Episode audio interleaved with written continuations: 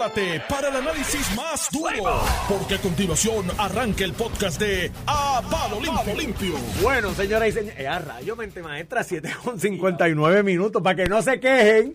Ramón Rosario y Cortés. Buenos días, Normando. Es viernes. No, no es viernes. No, las ganas de nosotros, pero para que haya un viernes tiene que haber un martes. Iván Antonio Rivera y Reyes en su programa. A palo limpio, edición de hoy martes 7 de febrero. Oye, hoy inicia el clásico mundial de Sí, béisbol. sí, allá en, en Japón. A las Japón. 11 juega Cuba. a las 12 de la medianoche. ¿Vas a ver? el- Bueno, si me desvelo, ya se me dio unas desvelas de Cristo, despierto De así a la verdad. de la mañana. y Mira, usted lo comenzó como siempre. Hágale honor a Carlitos. A palo limpio, odio al chota, odio al embustero, odio al vago, odio al traidor. Hoy Iván no odia a nadie porque no lo escucho. No, con- no, no. hoy tú no, estás yo ya tranquilo, parece. Relax, hoy estoy suave, fíjate, hoy. De, digo, hoy ya Normando ahí la noticia de. ¿Cuál de todas? entrevistando a Juan del nene de la escuela. Pero- que esta prensa de este país resalta lo negativo. Que el nene fue con la una pistola. pistola a la escuela y no le reconocen que fue a la escuela. Este No La, la pistola. Mira, pare- uno que más o menos. Tú tienes Iván, armas, no, no voy a Tú coincidir tienes No va a armas. Ah. Tú tienes armas de fuego. Yo tengo Portación. armas de fuego. Mírala ahí. Parece una Sí, de verdad de. parece de verdad. Sí, eso parece. Sí. Ah, pero no era de verdad. No, es es de. Es de pellet. Sí, Esto es una Glock-. De pellets. Una Glock de pellets, de aire. Lo que pasa es que un niño con eso te hace una guaja en cualquier lado y coge un tiro porque la gente piensa que me la- Ha habido A mí me pasó casos. eso, recuerdo, un día después de un día de Y esto Reyes. está en Amazon. Las venden en Amazon. Bueno, pero perdóname, no te vayas tan lejos. Vete a los bus estos que están en los moles de pistolas de aire y tú vas a ver unas simulaciones de rifles y de pistolas que son idénticas. Yo- Usualmente las obligan a poner, pero igual tú se lo quitas en la en la en la puntita donde sale la bala, en el boquete. Este una un, un colchito rojo o amarillo, entonces pues con eso tú clasificas si es de Sí. verdad o no, pero imagínate Pero no de eso. lejos. Mira, yo te, te hago la anécdota porque esto no es, no es broma. Para el noventa y pico, recuerdo que era un día después de Diez Reyes. Yo estaba saliendo de Guaynabo con la madre de mis hijos, casados con todo eso, de la casa de Héctor Marcano. Y vamos saliendo por la 177, que hay una salida para la número 1. Para coger para allá arriba, para Guabuena y llegar al barrio. Ella iba guiando ese día porque yo me había dado un par de palitos y no podía guiar. Y cuando vamos bajando la salida, hay un nene, chamaquito, 13, 14 años, con una pistola ahí de frente. Mi instinto fue decirle, pasarle por encima. Seguro. Ella, pues, se frizó, como que se asustó, se estaciona al lado y el nene pasa por la y enseña que es de juguete y va riéndose. Y yo dije, se salvó porque yo no voy guiando, porque el instinto me hubiese sido Si tú estás tirarle armado el carro encima. oh, o si uno va armado, le da un tiro. Le da un tiro. Así que no, no es Sí, poca no cosa. se o sea, puede uno- jugar, uno definitivo. brega con eso y los padres pendientes con los que los muchachos llevan a la escuela, porque yo no recuerdo. Oye, la, la vieja mía me, me chequeaba el bulto todos los días. Cuando llegaba y cuando salía de la casa, me, me chequeaba el bulto. Y Mira. Mi vida fue aburrida. Las mías eran de fulminante. De fulminante. de fuego, apestaba Sí. ese papel cuando... No, no, y también estaban la- Estaban. las que tenían el, el cartridge ro- este, Sí, como anaranjado, ¿te acuerdas? También. De esa. Digo, yo tuve de peles de esa una en algún momento, pero era en casa nada. Mira, Normando, voy a escuchar a Gaby Hernández, ¿ah? Escuchar a Gaby Hernández, presidente de la Federación de Alcaldes. Sí. Directito con Pedro, ¿ah? ¿De verdad? Ah, Dijo con Pedro, pero es que el- no, pero el endoso más fuerte que recibió hoy fue- Pedro Pierluisi fue Matías. Gregorio Matías. Eso Gregorio eso. Pero mira, no es- no poca ahí. cosa Ah, el ¿entrevistaste a endoso. Gregorio? Es que no escuché la de Sí, Gregorio. la de escuché la de Gregorio fue la- antes de las 7. La, la de el endoso de Gregorio fue bien contundente y no es poca cosa. Gregorio, Gregorio para mí, que Dios es PNP, dice Gregorio. bueno, imagínate. Bueno, pero... Mira, pero- ¡Ay, padre! mira, Gregorio Al- Arnaldo. Claudio difiere de eso. Arnaldo difiere de cualquier Eh, cosa el que Sena- diga Gregorio. De Gregorio y cualquiera que diga Diga Ramón. yo, el senador religioso le dice. Con Ramón también. Ay, pero tú no te has Igualito. dado cuenta. Ah, pero, pero Igualito. peor. Más visceral que con Gregorio. Igualito. De Ay, verdad. Mío, me una voy, cosa voy a desayunar, bye. Pero mira, el endoso de Gregorio no es poca cosa porque Gregorio, yo creo que es el rising star de los senadores del PNP. Porque, Bueno, perdóname, tú vas a una porque actividad- cuando Gregorio Pero tú lo viste parece que tiene bastante oído. en la asamblea del. PNP tú lo No, viste. no, la gente estaba Gregorio loca con él. Gregorio. En la primaria del PNP, siendo legislador nuevo que había entrado por una, senador nuevo por una, Una prim- era una, primera, una elección especial. una elección especial. Y después se Gregorio primaria. Matías, entonces después en la primaria tuvo en los primeros tres. Y en los primeros. Si mal no recuerdo, oye, acabando de llegar. Y parece que es un tipo con bastante oído en, con bastante oído en tierra. déjate que es un regalo. El cheque, papá. El cheque. El cheque. Pero dame acá, yo lo, yo lo endoso y lo pongo en mi cuenta. yo, le, yo le pongo ahí un tacho. pues es grande porque para la luz. El, pues Gregorio parece que me da la impresión que es un individuo que tiene bastante oído en tierra. Yo no estoy a- aquí Bueno, pasando juicio de aportaciones legislativas, Gregorio ni nada por el estilo. le- le apela pero parece a la que base tiene- del PNP. apela a la base. Parece que tiene oído en tierra y cuando él zumba y yo escucho las expresiones de que es que donde quiera que él se para, el sentir general es que la gente no quiere primarias.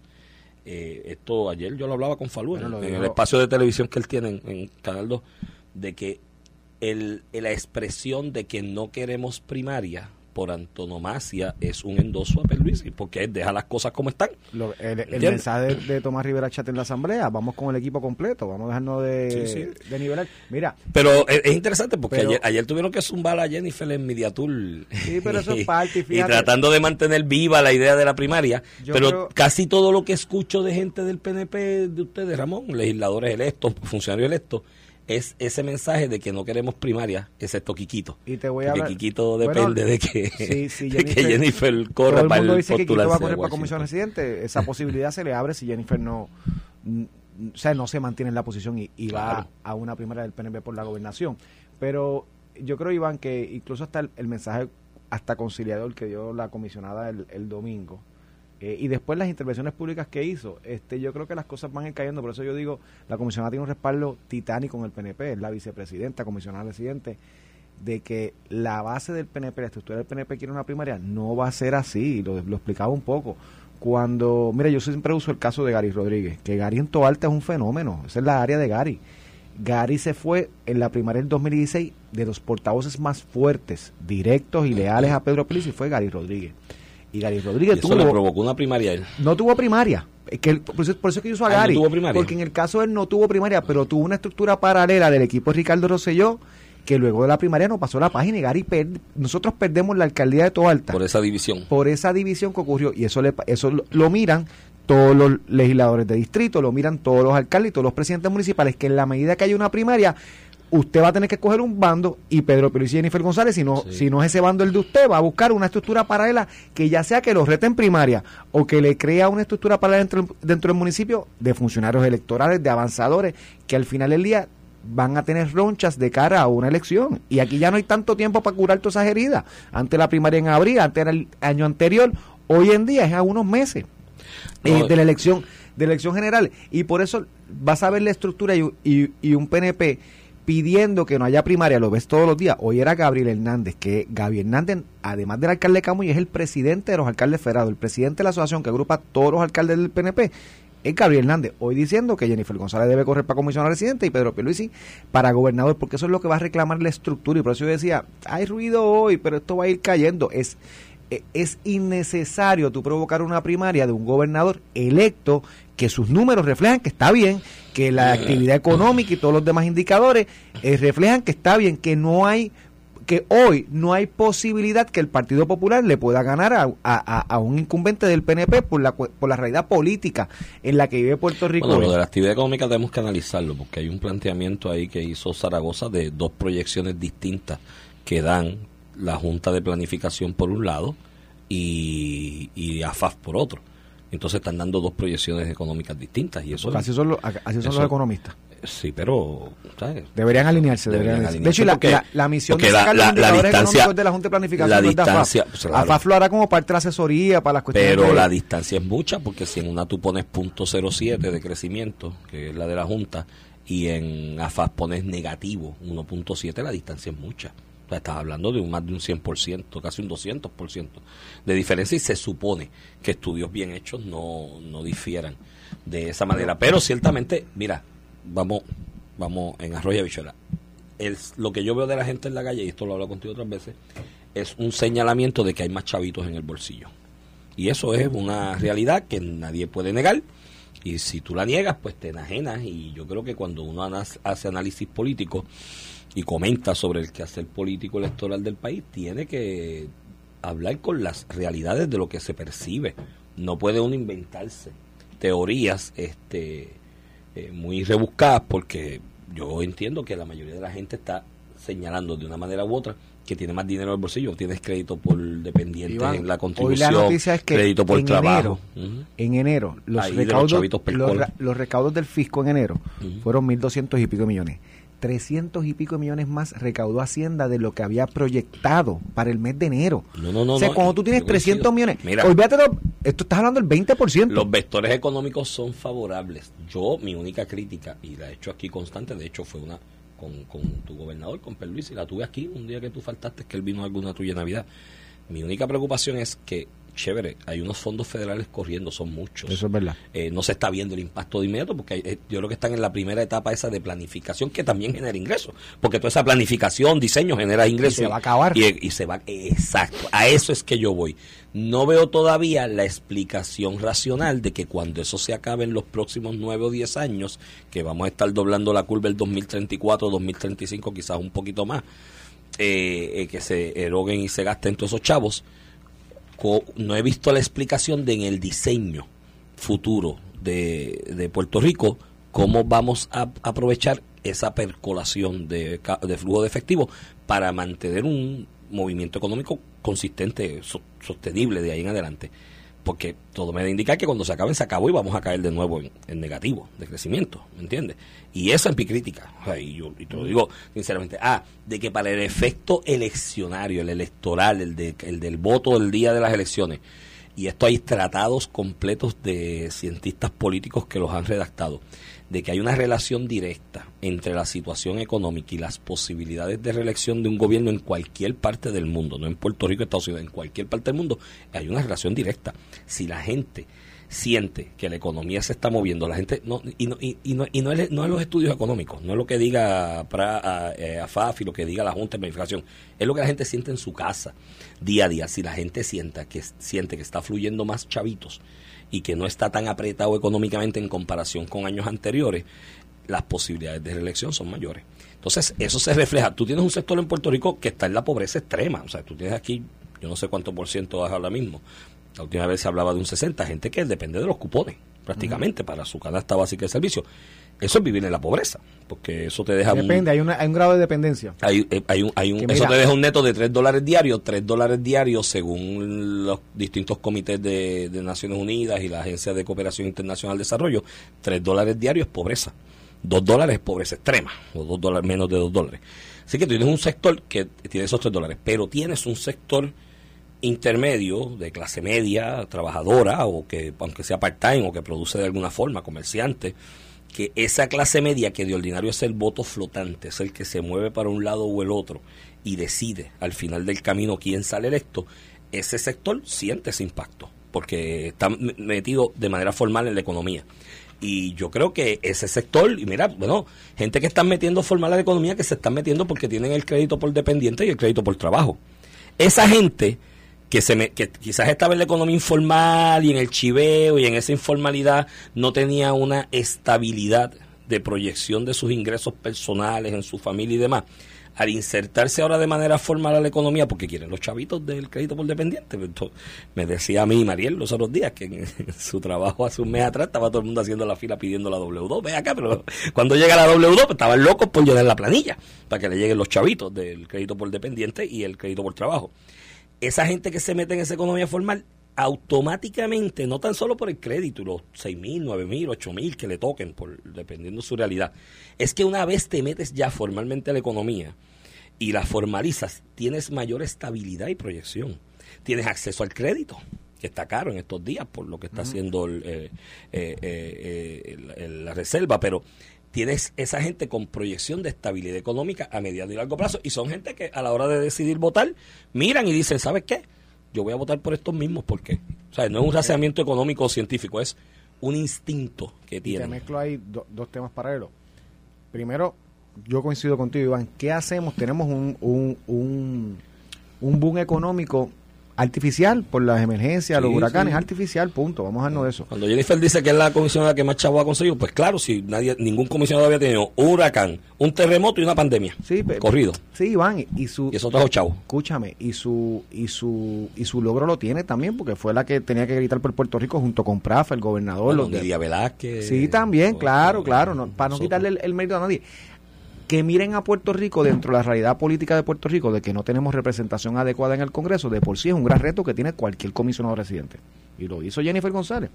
Pero entonces, con esos chavos que están llegando acá, ¿qué nosotros hacemos? Y yo lo que digo, bueno, hay que invertir en infraestructura para tener una infraestructura que nos permita traer inversión económica, que nos permita movernos una vez estos fondos, eh, ¿verdad? Se, se vayan acabando, se eliminen. Entonces, cuando tú mires qué está haciendo la legislatura, pues como hay un boom económico, escúchate, aumento del salario mínimo, Ah, claro. reforma laboral.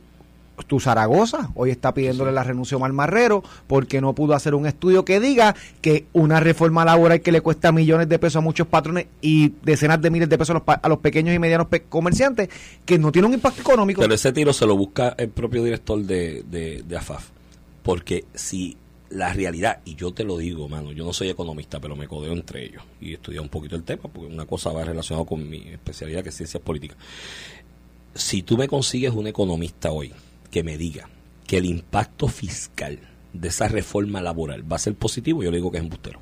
Pues, Porque es claro. que por donde quiera que yo miro lo está bien, pero entonces Pero tú es lo que es tienes que decir, pero tú lo que tienes que decir como director de la FAEP, ¿sabes qué? No lo puedo producir ese ese ese informe porque no no tengo no tengo la No, proyección, es negativa. Lo que puedes Lo que hacer puedo es- tener es negativo. Lo que puedes hacer es no certificarlo como se hizo eso, con un estudio económico, porque ¿qué Eh. estudia? Por eso, pero por Pero hicieron un aguaje de media página, ¿me ¿entiendes? no hagas el aguaje la- y no se puede. no lo pudo Digo, el gobernador- no tenía la evidencia para certificarlo, punto es que no Zara- puede tenerla. Zaragoza aquí está diciendo una cosa que también es cierta. El gobernador quizás en su... Por, eso lo sabrá él, eso, su subconsciente. Quizás por su mente cuando vio eso allá abajo en la legislatura dijo, esto es una locura.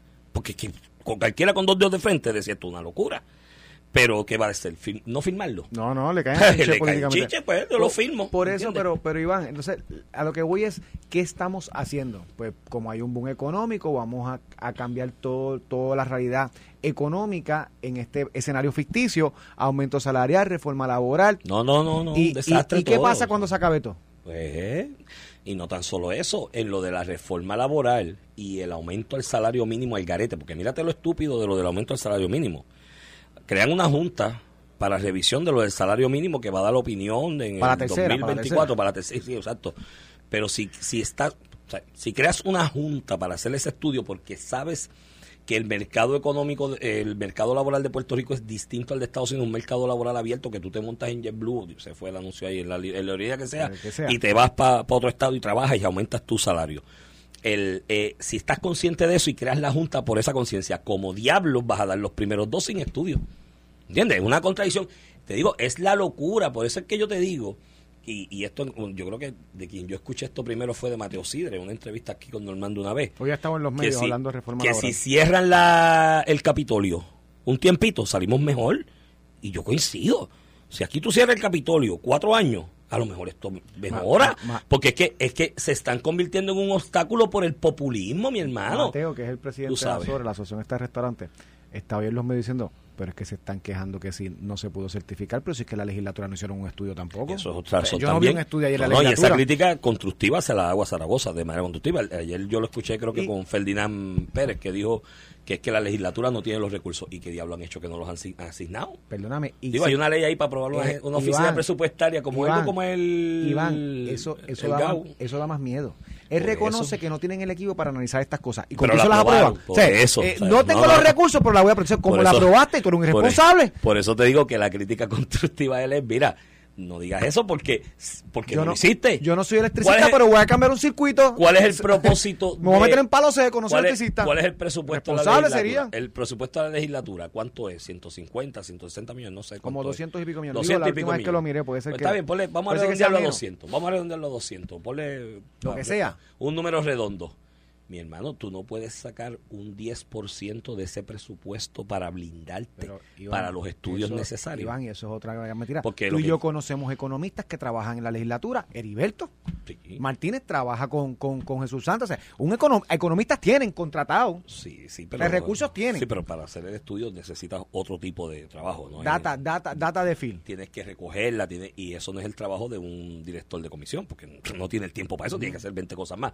Pero mira, sacas un 10% de ese presupuesto. Ah, pero tú sabes cuál es la pres- cuál es la de ordinario la, la, la prioridad de la legislatura en Puerto Rico, dar contrato. Darle contrato a los que van a ser avanzadores, a los que me van a lavar la cara, a los que van a, ¿me entiendes? O sea, a los que me van a contar los votos de la Asamblea, que ahí salió una candela con la del Partido Popular. El hombre este que renunció, que llevaba 14 años. Vamos allá, vamos allá. De vamos director de, discutir. de director de operaciones de, de, de electorales del Partido Popular. Lo votaron Pero sí. porque se atrevió a decir que la Asamblea fue un desastre y un traqueto y que inflaron las listas. Pero, y, y lo quiero discutir con, contigo la segunda media hora. Hay unos cambios en el equipo electoral del Partido Popular, Iván. Y si en efecto hizo lo que se le imputa, pues no puede gozar de la confianza. Tiene un puesto de confianza allí. No, pero es que No mi, puede- problema, mi problema no es que lo hayan votado. Mi problema es que hayan traqueteado la asamblea. Ah, no, pues eso- Porque tras de que estás languidiciendo como Eso partido, abres la ventana a que se haga planteamientos acá, de que la hay, traqueteaste. allá hay unos candidatos que se supone que estuvieran allí conservadores, gente, ¿verdad? sí. Pero mira, Eso el, el, y antes de entrar a ese tema, te quiero conectar el tema económico con lo que sacó cinco millas hoy, que nuevamente vuelve a caer el- la inflación a 5.8%, y eso son buenas noticias dentro del de, ¿verdad? el desastre económico que ha creado eh, eh, Biden. la inflación. La inflación es Biden. Biden, los demócratas. Iván, la inflación viene desde antes, pero si te le quieres echar la culpa a Biden también. Seguro. Tampoco es santo mi devoción, estamos perdidos. que Pero la realidad es que en octubre estaba en 6.6%. Ha, ha tenido cuatro o cinco meses eh, cayendo consistentemente a 5.8% el nivel de inflación, que es uno sumamente alto, pero que pues se va ajustando y eso tendrá un efecto mucho me- mu- mejor en Puerto Rico debido a que pues la inflación en Puerto Rico se refleja usualmente a nivel más crítico que en el resto de los Estados Unidos por la cuestión de, que somos una isla y dependemos mucho de la transportación marítima. Eh, sí, en Puerto Rico ese efecto inflacionario tiene que estar mucho más alto de, del indicador federal, porque tienes una... pues, aquí está... Tenemos amigos en común que no le gusta que yo diga esto, pero en- dentro de las variables todo se transporta por barco, es más caro, está subiendo el costo de combustible para transportar, la, la transportación marítima está grave de, de, de cara. Y si a eso le sumas que aquí tú tienes una ley 75, que hay una gente que, mira, te diste el precio de lo que se van a ganar. O sea, en el libre competencia es que tengo la exclusividad de la distribución del producto y la vendo cuando yo quiero y al precio que yo quiero. Tú sabes, eso también pues influye en el efecto inflacionario en, Puerto Rico. ¿no? Eh, además, mira, no le digan a nadie, pero el aumento es el salario mínimo al garete, sin hacer estudios. Y los efectos de esta reforma laboral, que ahora yo no sé cómo le van a meter la pasta al tubo otra vez, esto va a ser un revolú, todas las empresas tratando de ajustar esto. No, y ahora hay- pero, hay pero, pa- pa- pa mucho tiempo. pero el asunto del salario mínimo al garete te crea un efecto inflacionario en Puerto Rico enorme porque la economía de Puerto Rico esencialmente en su inmensa mayoría es de detalleo, es de detalleo, distribución y venta. Entonces la, la plantilla laboral de esa, de esa economía en esencia es de la que trabaja al mínimo. Tú subes el mínimo al garete, tienes un efecto inflacionario porque te incrementa el costo de la adquisición de la canasta básica a todo el mundo, Sí, sí, a todo el incluyendo mundo. a los que no trabajan al mínimo y a los que trabajan por servicios profesionales y que tienen que buscársela de otra manera los ingresos.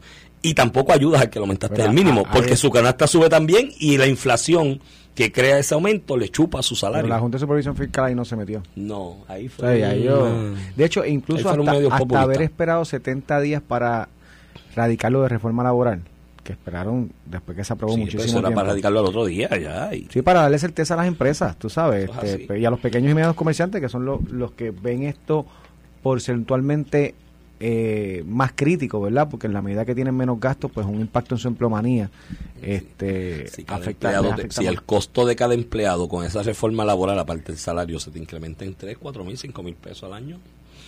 ¿A quién afecta eso más? Al pequeñito. pequeñitos, porque el grande lo absorbe y hace su ajuste. Y pasa y tiene- pasa, y tiene otras maneras de, de, de paliarlo, pero el pequeño, una, un, un restaurante, que no me dijiste que estaba Mateo por ahí eh, hablando de esto de la reforma, un restaurante que tenga 15 empleados. Ah, que esa discusión no se ha acabado. no, Lo del salario mínimo a los empleados, eso a los, a los, a los meseros está ahí. otra latente. locura también. Pero, pero mira, un, un restaurantero tenga 15 empleados. Ponle que el impacto por cada empleado entre una cosa y otra de la reforma sea 6 mil, 7 mil pesos. Y ahí se te metiste en los ciento y pico de mil de pesos. Entonces, al final del camino, ¿qué pasa? Pues tengo que subir demasiado el precio del producto que, que, quizás no me lo Iván, auspician o la ganancia ¿Sabes del lo más se fue a triste? pique. Que hoy la economía está para aguantar Ay, sube eso. la ley. Sí, lo más pero, triste es que, pero en 10 años no. que los restaurantes están vendiendo bien. Digo, Pero en 10 muchos años de no. ellos están vendiendo bien y han podido paliar esto. Pero, ¿qué 10 pasa en años cinco no. años cuando esto se acabe? Por eso es que te digo que me preocupa qué es lo que viene después. Tú sabes, está lindo los chavitos federales corriendo y que la economía esté todo el mundo contento, pero después, ¿qué vamos, qué vamos a hacer y cuál va a ser el impacto de eso? Mira, y con esto vamos a la pausa. Cuando regresemos, te quiero hablar del Partido Popular, los nuevos cambios en el equipo electoral del Partido Popular. Nuevo y director que, de Prafa. Y que nombran director de Prafa ya. Director se de une Prafa al y renuncia en el Ejecutivo, Prisco. Ah, también Un renunció Bayoán. Un jinete caído en el camino de, Bayón.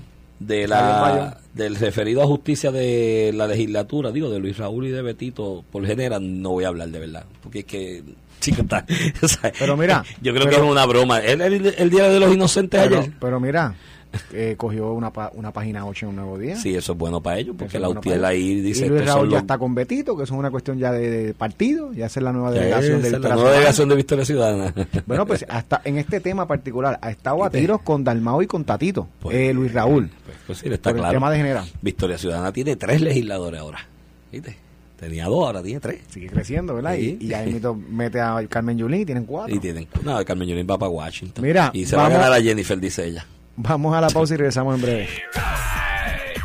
Estás escuchando el podcast de A Palo Limpio de Noti1630.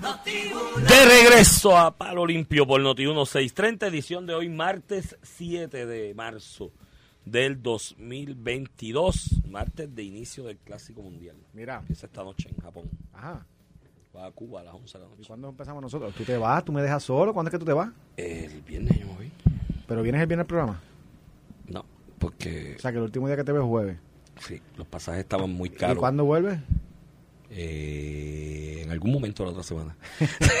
la próxima semana. Ponte payaso. Este, la. No, no, me voy temprano en la mañana. Iba a querer irme en la tarde, pero porque es un vuelo de dos horas. Pero muchacho, mira, No, no, no, tranquilo. con el clásico las aerolíneas. ¿Tú sabes cuánto salió una pata de aquí para allá? Tranquilo, me envías Dos un mil pesos. Me envías un buen popular en tu sustitución.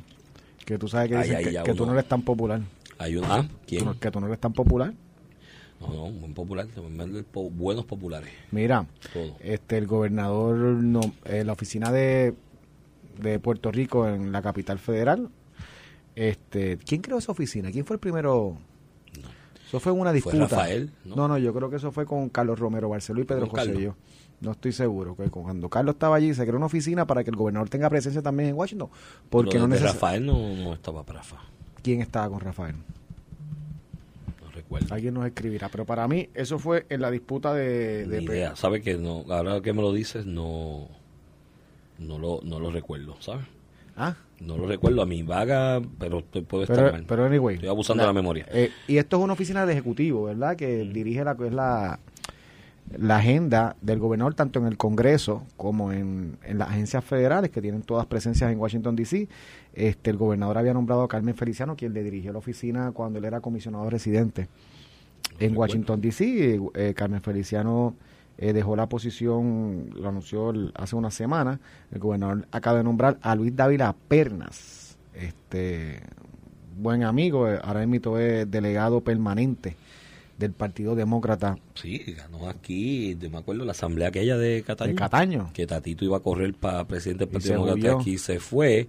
Y para delegado permanente corrió contra Francisco Dómenes. Francisco Dómenes. Que le dio una pela, creo que como 20 a 1, algo así fue. Eso, tuvo, eso tuvo impugnaciones y todo en, en el Comité Nacional de los Sí, Demócratas. pero el Partido Demócrata en el Comité de Reglamentos determinó que el que te dé una pela tan grande no es ilegal. No es, no es causa. Eh, Hay una disputa así con eso.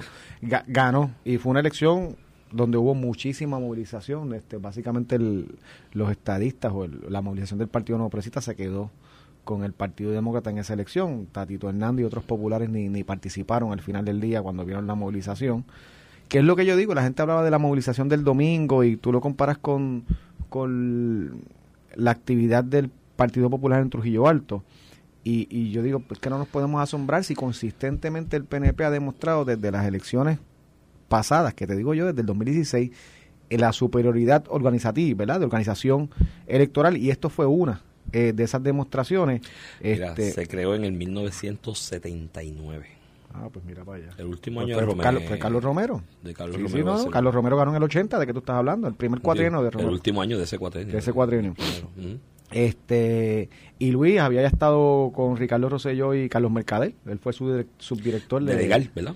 fue- él estuvo en- dirigiendo legal y también fue subdirector de la oficina con Carlos Mercader, este después fue a la práctica privada y nada, creo que es un buen nombramiento.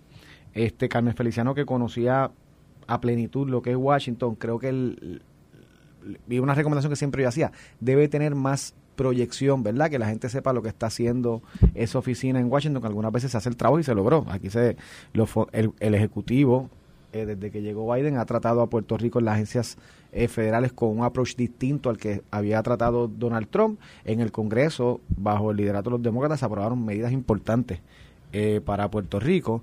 Así que en ese sentido, más allá de hacer trabajo, yo creo que es como tú lo comunicas, ¿verdad? Como tú mueves estos temas. Yo creo que Luis, que Luis David Pernas, que hijo de Ávila Colón, del compañero de aquí de Noti1, este, es una persona que siempre ha estado en medios y que tiene muy buenas habilidades de comunicación, así que esperemos que se integre y le vaya súper bien. Comenzó esta mañana, vi escuché una, una, entrevista acá con, con Normando y comenzó con el pie derecho, tiene una agenda clara, eh, dos temas principales que creo que serían los temas principales de cualquier director, pero lo está poniendo claro. Eh, el asunto de la, del SSI, del Seguro Social Suplementario, no, el Seguro Social Suplementario y el, y, el, y el programa de asistencia nutricional suplementario, que hay muchos sectores empujándolo y del sector agrícola de Estados Unidos. Sí, porque representa un montón de billetes para Puerto Rico. Y ahora mismo muchas de las empresas grandes agrícolas de Estados Unidos, de hecho, tuvieron su convención aquí en Puerto Rico en, en enero se están moviendo a, reclutar y ubicar oficinas en Washington a los efectos de cabildeo político. Así que en ese aspecto, eh, Luis David Pena puede hacer contacto con esas personas de esa industria agrícola que es importante para efectos de, ese proyecto de, del PANS y, puede hacer alianzas con ellos porque son unos sector bien poderosos de cabildeo allí y tiene pues las prioridades claras. Yo creo que que lo más importante que puede hacer dentro de esos proyectos que tiene está el asunto de darle visibilidad a la oficina. Muy poca gente en, Estados Unidos y quizás en el mundo desconocen empresas y demás porque para fácil ver de liazón entre empresas a nivel internacional y Puerto Rico y pasando por ende por Estados Unidos. Eh, muchas empresas y mucha gente alrededor del mundo que mira hacia Washington DC por las razones obvias que son eh, políticas y económicas, desconoce que Puerto Rico tiene una oficina allí que brinda servicios y que sirve de enlace entre el Congreso, el Ejecutivo, el Gobierno de Puerto Rico y creo que una misión importante es dar esa visibilidad que el mundo empiece a conocer que y especialmente el mundo económico empresarial empieza a conocer que existe esa oficina allí que puede ayudar Mira, a, la, visibilidad de ubicarse en Puerto Rico o hacer negocios con Puerto Rico. Coincido, le deseo el mejor de los éxitos. El gobernador acaba de sacar el comunicado de su nombramiento. Eso lo sacó en exclusiva el Nuevo Día. ¿Cómo se sentirá David Corón que le dio exclusiva al Nuevo Día? Luis, no, no, le eché, no le eché sala Mira, hoy no me pierdo, en, la, hoy no me pierdo en la mirilla porque Luis, te va, Luis te va a Se va a acordar de mi mamá. Luis, mira, este, en otros temas te quería hablar del tema del Partido Popular. Este, el Partido Popular anuncia, ¿verdad?, cambios en el equipo electoral. El comisionado electoral Ramón Torres eh, solicitó cambios en su equipo eh, de confianza, porque al final del día es equipo de confianza, ¿verdad? Esta persona, Daniel González, que me dicen que lleva muchísimos años, subdirector de operaciones de campo, y es subdirector porque la posición bajo el Código Electoral le toca al segundo partido, así que es una posición del Partido Popular.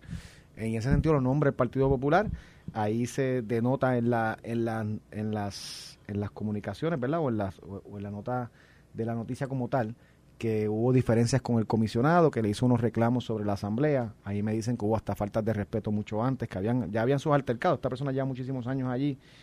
Este, y pues obviamente demuestra Fíjate que esto no es porque está renovando el partido, es porque hay una diferencia este, en un proceso particular.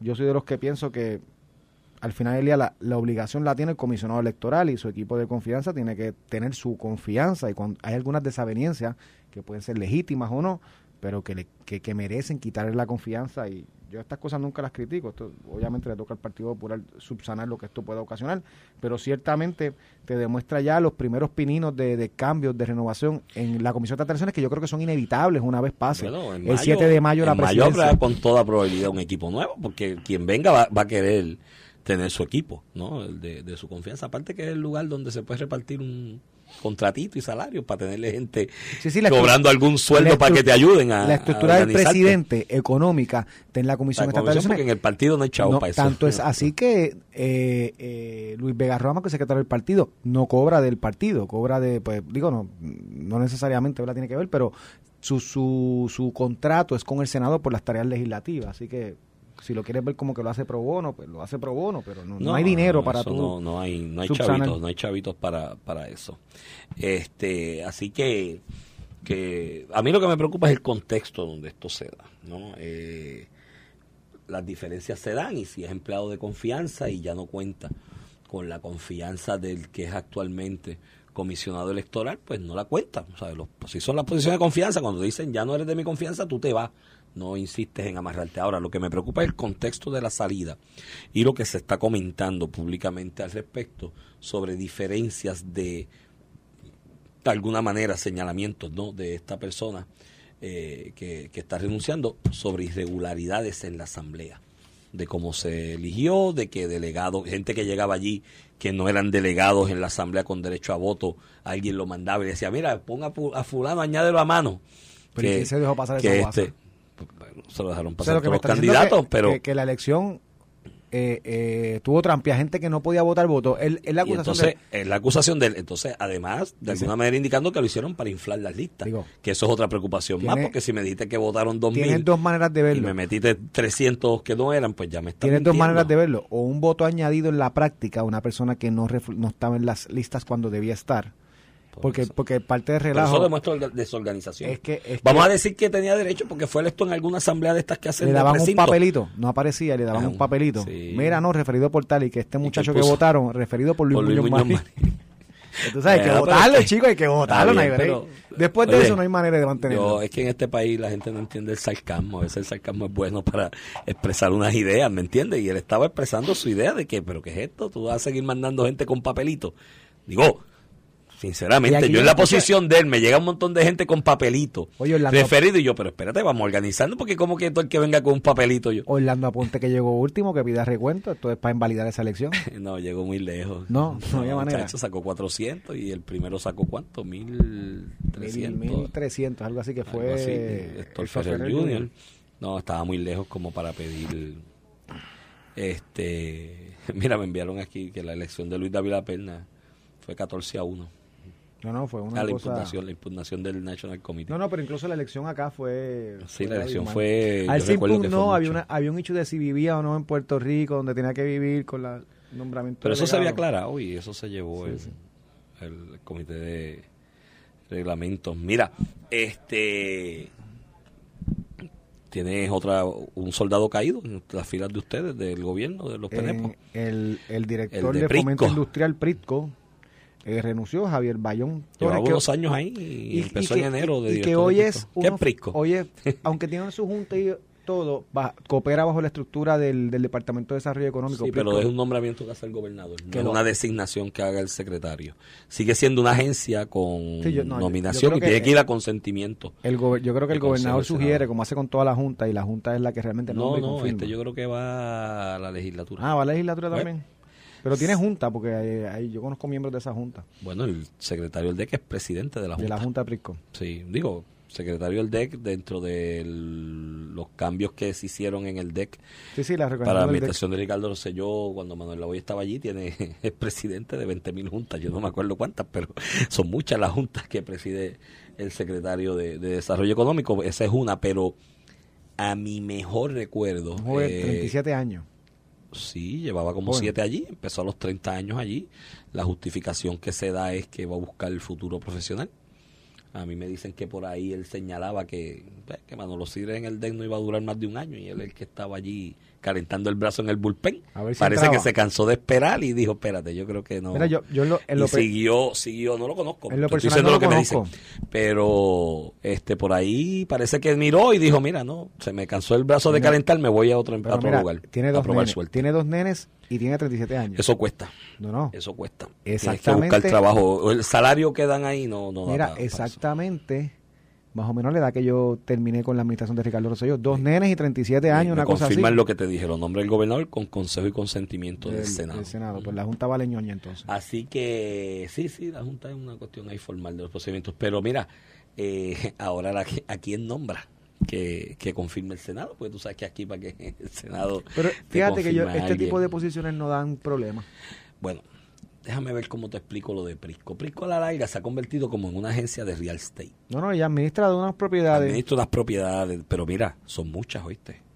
Son muchas y algunas de ellas es prime real estate, que es lo que yo no entiendo todavía, porque aquí se paga tanto alquiler de parte del gobierno por agencias del ejecutivo cuando tienes aquí millones y millones de pies cuadrados por ahí desperdigado. Que mira, que con una Que remodelacioncita y una alquilarle a cosa, una, una- podías alquilarle y sacar fondo o alquilársela a otras muchos, ellos tienen muchos almacenes, antiguas fábricas. Por eso, pero mira, todo eso se organiza. Mira, lo mejor que inventaron los americanos fue el Jason Board. Tú coges y haces paredes de Jason Board, unas divisiones y tienes una oficina ahí y, a- y te ahorra un montón de alquiler. Eh, de hecho, yo recuerdo en el fenecido amigo de allá, del área este, de apellido López, que era recaudador del PPD, Johnny, Johnny. Johnny. que Johnny Crespo. Johnny Crespo, el- recuerdo de Top, hace unos años atrás que le alquiló unas facilidades Al en. Carolina allí para el No, no, sesco. Sesco,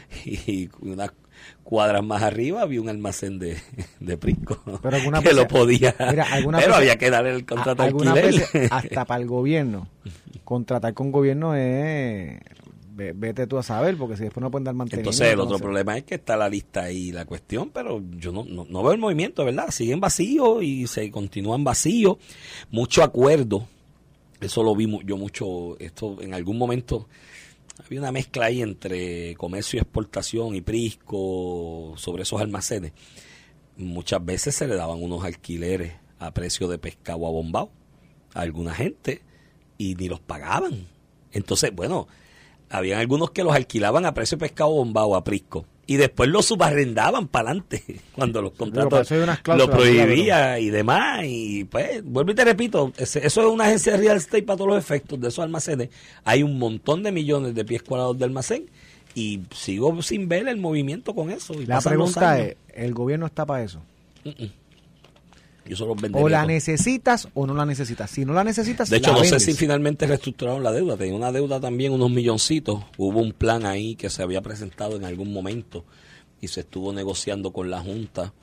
Eh, digo, la Junta lo estuvo negociando con los acreedores. Entonces, a última hora se echaron para atrás los que estaban en Prisco. Eso antes de, para los tiempos de Wanda Vázquez. Se echaron para atrás también y esa deuda se quedó ahí. No sé si finalmente se, se reestructuró, se renegoció.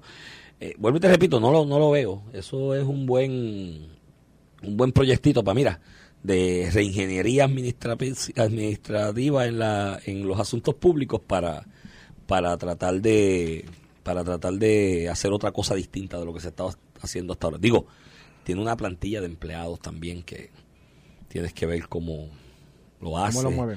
y cómo lo mueve porque mm, no recuerdo el número, pero eran bastantes empleados también. Entonces, una cosa que tú te planteas que hago con ellos. Bueno, ahora está la ley nueva y el plan Sí, de único. que Mira, te da Iván, esa flexibilidad, este, pero me, me envía la presidenta de COSEC, Mabel Jiménez. Hoy estamos en la semana de los ejecutivos y ejecutivas de las cooperativas. Así que felicidades acá de ejecutivo y ejecutiva de las cooperativas, que es un movimiento importantísimo no, de hecho, para sí, Puerto Digo, tú, tú eres, tú eres yo coopera- soy cooperativista cooperativista, full. yo soy cooperativista. En algún momento en mi vida, esto fue con Heriberto, llegamos a analizar mudarnos juntos a País Vasco. As- Hay un ofrecimiento de la Universidad de Bilbao de un doctorado de cooperativismo. Eh, Digo, no se llama cooperativismo, tiene otro título, pero es de cooperativismo. Una de las cooperativas más exitosas es el Complejo Industrial de Mondragón en País Vasco. Es un ejemplo en el mundo de, Mi primera, de co- cooperativismo. mi primera cuenta de banco Fue en una cooperativa en Vega la Baja. de Vega Baja, la clásica de Yo estuve en. Comerío, bueno, tengo varias. Y, y la, el asunto es que, mira, si tú coges cooperativas de vivienda, coges cooperativas de trabajadores. Bueno, en Comerío, una planta que cerró en algún momento, no me acuerdo qué era lo que fabricaban, eh, cerró y los empleados se organizaron en una cooperativa, la rescataron y están funcionando. Y todavía funciona. Sí, funciona y le venden No, y, hasta y uniformes militares. Han, vivienda, han en vendido. algún momento eso fue un palo, es como que disminuyó un poco, pero, las cooperativas de vivienda fue una alternativa eh, importante. Muchas de ellas, por los años que llevan de existencia, están ya pasando porque se saldaron los préstamos con los que se fabricó la, la- el edificio, la, la vivienda, y están pasando entonces ahora a cooperativas de titulares. Entonces se le da título a las personas que, que lo, lo adquieren por los años que vivieron ahí pagaron, eh, de trabajadores, cooperativas industriales. Yo creo que uno de los futuros, o sea, el futuro hablando de qué vamos a hacer con este boom económico que está viviendo Puerto Rico y lo que podemos crear de marco legal para tratar de recoger algo de eso a largo plazo. Las cooperativas ahí son una alternativa y hay infinidad de alternativas que tienes para crear cooperativas, incluyendo las de trabajadores, eh, para dar servicio en distintas áreas. Eh, yo creo que tiene un gran futuro. tiene un gran futuro y eh, lo que pasa es que hay gente que no le gusta la idea eh, lo ven muy socialista y no tiene nada que ver con socialismo. Y Muchas de las cooperativas más exitosas, utilizando el ejemplo Mondragón en País Vasco, son las más capitalistas del mundo y, los, eh, los, dueños más de derecha del mundo. Y tienen las mismas garantías y seguros que tú tienes en un banco privado. de hecho, tú mira, muchos de ellas. son las de ahorro y crédito. Los instrumentos, las de banca. los instrumentos estos financieros tú comparas los beneficios en una cooperativa con el mismo seguro que en un banco muchas veces es muchísimo, más. los procesos son más flexibles porque las juntas tienen una flexibilidad también. Digo siempre hay que tener cuidado y a los muchachos de las juntas hay que velarlos y demás en eso COSEC pues tiene un gran peso no de, de dirigir y supervisar eso porque como todo en la vida, cuando reúnes dos o tres en, nombre de las cosas no bien hechas, pues pueden surgir 20 mil problemas. Y siempre está ese reto, pero COSEC se supone que es la, instrumentalidad que, que, que eso. Pero te digo, yo veo parte de lo que se puede hacer en Puerto Rico a largo, mediano a largo plazo para hacer acopio de este movimiento económico que vamos a vivir en los próximos 9, 10, 12 años, eh, son las cooperativas. Ahí hay unas alternativas. Y las puedes hacer distintas cooperativas agrícolas para producción agrícola y demás. Este, te digo, puedes hacer de pues, todas. Nuestras felicitaciones a todo el sector. a todo el sector cooperativista en su semana. Yo soy cooperativista. De hecho, los otros días me llamaron de un banco, mano. Me llamaron un teléfono y me dijo, mire señor, es que su cuenta del banco tal está bloqueada.